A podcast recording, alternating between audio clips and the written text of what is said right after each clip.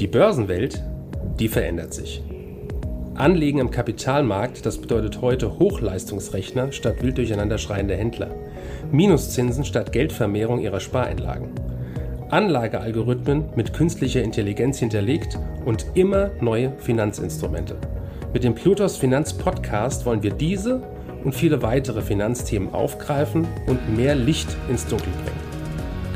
Wir sind seit über 25 Jahren als unabhängiger Vermögensverwalter der vertrauensvolle Partner unserer Mandanten in allen Vermögensfragen und gehen hier ganz individuell auf ihre persönlichen Wünsche und Bedürfnisse ein. Wir freuen uns darauf, Sie als unseren Zuhörer zu haben und lassen Sie uns somit loslegen. Herzlich willkommen zur neuen Ausgabe des Plutos Finanzpodcasts. Mein Name ist Sandra Wolf und ich spreche heute mit dem Vorstand der Plutos Vermögensverwaltung AG, Kai Heinrich, über das Thema Rohstoffe. Heute geht es um Öl und Uran. Herr Heinrich, sind Ölaktien noch ein interessantes Investment, nachdem die Investitionen und Subventionen immer weiter zurückgehen? Der eine oder andere wundert sich ja aktuell, warum Öl zu den aktuellen Zeiten immer noch so eine große Rolle spielt. Schließlich lesen wir überall, dass der Trend äh, weggeht vom Öl äh, in den Bereich erneuerbaren Energien, was auch klar die Richtung für die zukünftige Energie- bzw. Rohstoffversorgung vorgibt. Allerdings findet diese Alternative ja noch nicht bei der kompletten Bevölkerung Anwendung, weil wir hier aktuell noch in einem Wandel sind. Wie stellt die Situation sich also aufgrund dessen bei Öl oder bei den Ölaktien dar? Auf ein immer begrenzteres Angebot, einfach aufgrund von dessen, weil die Ölkonzerne nicht nur so viel Geld in Förderungen investieren, trifft ein gleichbleibendes beziehungsweise zum Teil sogar eine steigende Nachfrage. Folglicherweise ist der Preis auch unabhängig von den politischen Risiken, die wir in den letzten äh, Monaten leider erleben mussten, gestiegen. Der Umbau zur Elektromobilität und erneuerbaren Energien sind zwar in vollem Gange, können aber den aktuellen Bedarf der Bevölkerung noch nicht decken. Dementsprechend gehen wir davon aus, dass der hohe Bedarf an Öl auch noch weit über das Jahr 2030 hinaus, vielleicht sogar äh, bis in das 40er oder 50er Jahrzehnt anhalten wird. Wie wirkt sich dieses Szenario denn positiv auf die Ölaktien aus? Was wir im Moment beobachten können, ist, dass auf ein gleichbleibendes Angebot eine große bzw. größere Nachfrage trifft. Dieser Nachfrageüberschuss führt dazu, äh, dass wir steigende Ölpreise haben, was wiederum gut für die Ölgesellschaften ist. Aus zwei Gründen. A, hat man höhere Überschüsse. B, investiert man weniger wie in der Vergangenheit in äh, Fördervorkommen, was bedeutet, dass sich die Finanzlage der Konzerne permanent verbessert. Dazu kommt eine aus charttechnischer Sicht hohe relative technische Stärke der Ölaktien. Ähm, man kann das daran festmachen, dass in einem sehr schwankungsintensiven Umfeld die Ölaktien seit Januar 21 zwischen 50 und 70 Prozent zulegen konnten und dadurch zu den, den stärksten Unternehmen, was die Kursgewinne angeht, in den letzten Monaten gehören. Okay. Und welche Aktien werden für dieses Szenario attraktiv sein? Hier gibt es eine ganze Bandbreite an Aktien, die für das jetzige Umfeld attraktiv sind. Einige Beispiele äh, wären äh, ein Royal Dutch äh, Shell oder eine Total. In den USA natürlich solche ähm, Blue Chips im Ölbereich wie Exxon oder Chevron.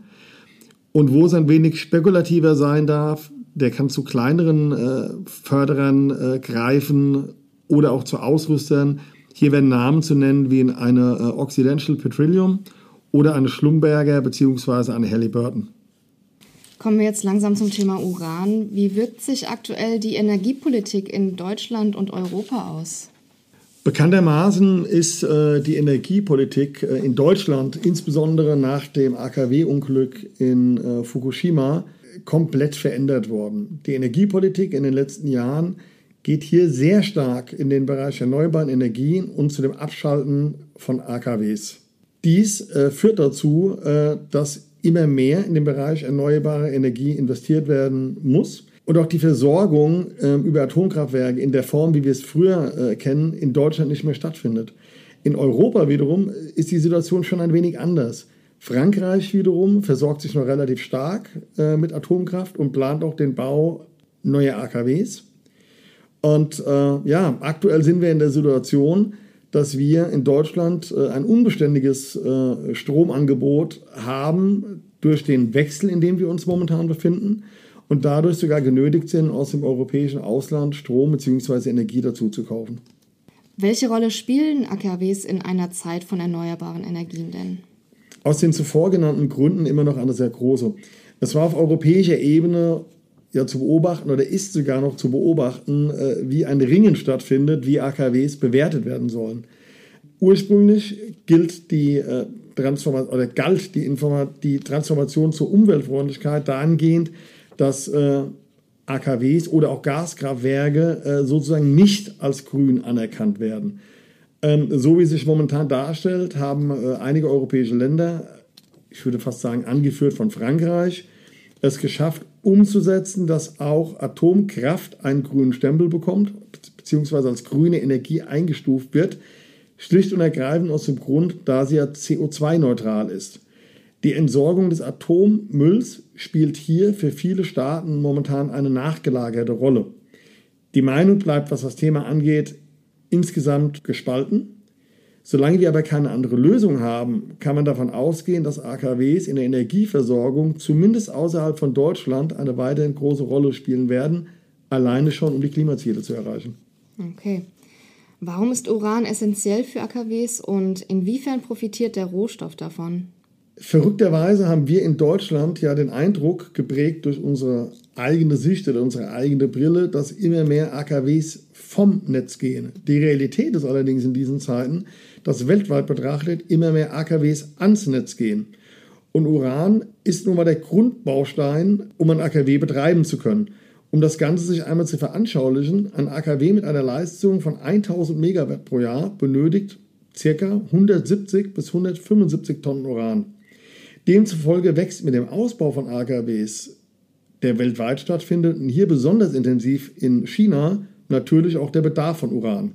Das Szenario ist ein wenig vergleichbar, ähm, ja, wie wir es vielleicht auch im Ölmarkt äh, aktuell sehen. In den letzten Jahren sind aufgrund niedriger Preise keine Vorkommen mehr erschlossen worden. Es wurde nicht mehr viel Geld in Förderung investiert. Und dieses geschrumpfte Angebot ähm, trifft jetzt auf eine immer größere Nachfrage, weil insbesondere in Ländern wie China, Russland und Indien die Anzahl der geplanten AKWs extrem ansteigt. Um nur mal ein Beispiel zu nennen, China möchte dieses Jahr 44 neue Atomkraftwerke ans Netz bringen. Alles klar, kommen wir jetzt zur letzten Frage. Wie wird sich der Rohstoff denn zukünftig entwickeln und wie kann man daran partizipieren? Generell muss man sagen, dass ähm, so ist, ein begrenztes Angebot, das auf eine steigende Nachfrage trifft, wird dafür sorgen, dass die Preise von Uran steigen. Wahrscheinlich wird dies unter hohen Schwankungen und in erratischen Bewegungen passieren und nicht linear. Um daran partizipieren zu können, eignen sich vor allem Uranminenaktien als Investment, die einen entsprechenden Hebel auf den Uranpreis sowohl in die eine wie auch in die andere Richtung haben. Aktien, welche sich für so ein Invest eignen können, wären zum Beispiel Cameco. Cameco könnte man durchaus als Blue Chip betrachten im Uransegment. Oder auch kleinere äh, Uran-Player wie eine Uran Energy, um mal ein Beispiel zu nennen, oder eine Energy Fools.